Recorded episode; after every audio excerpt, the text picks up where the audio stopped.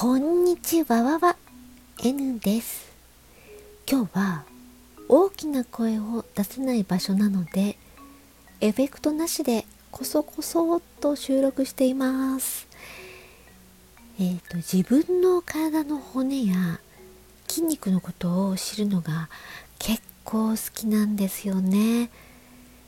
でそのお話を今日はしたいと思って収録しているんですけどもえっ、ー、と今両手を使える状態であればやってみてほしいことがあるんですね。両手のひらを鎖骨の下あたりで重ねて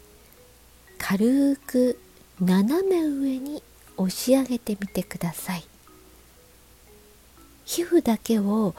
軽くずらす程度の強さで大丈夫です。イメージとしては重ねた手をスルスルっと喉仏の方向へスライドさせていくような感じです。どうでしょうか？ふわっと息が吸い込めませんでしたか？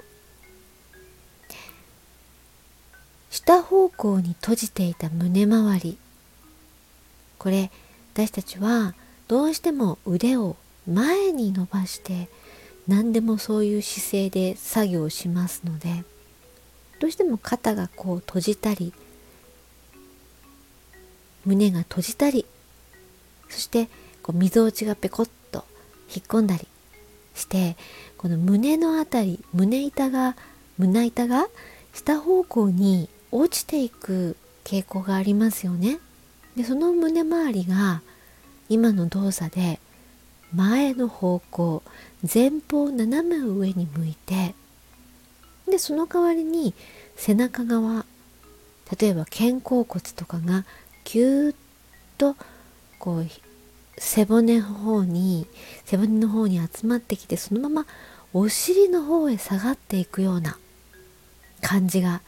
しませんでしたでしょうか。胸が天。空を向いて肩甲骨がお尻の方にスライドしていく感じです。そうすると首の後ろもスッと伸びて頭がスーッとまるで上に引っ張り上げられるような感じなりませんでしたでしょうか。そうなんですね。これすごく気持ちよくって私はよくやるんですけども本当にこれをするとこう何て言うんですかね。ぐるっとネジを後ろにぐーっと巻くような感じ。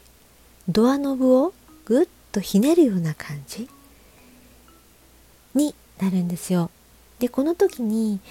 腰を反らせないように注意してくださいね。先日この頭蓋骨頭蓋骨ですね。頭をほぐしていた時にこれと似たようなというかほとんど同じ感覚になったんです。胸の方は一切触っていないのにこうほぐしたりしていないのに頭をほぐしているだけで同じ感覚になってこれ不思議だなーって思ったんですね。で調べてみたんですよいろいろ。で思ったことっていうか分かったことがちょこっとあってそれをもうちょっとお話ししたいなって思ってたんですが5分になる前にまだ5分も喋ってないんですけどえっと残念ながらタイムリミットが来てしまいましたなのでこの続きは次の配信でお話ししていきますねともかく今言ったこのスッと息がふわっと勝手に入ってきて頭も軽く首がスッと立ち上がって頭も軽くなり肩甲骨が下がって肩も下がって肩周りが上半身が軽くなるようなこの手を当てる手を当ててスライドさせていくっていうのがすごく気持ちがいいのでおすすめしたいっていうのとあと今言った体の中でこことここがこんな風につながってるから いっぱい喋ってる時間がない。うん。あのとにかくこういうことが好きなんで調べて分かったことをまたこの続きは夜にでも配信したいと思います。それではここまで聞いてくださってありがとうございました。N でした。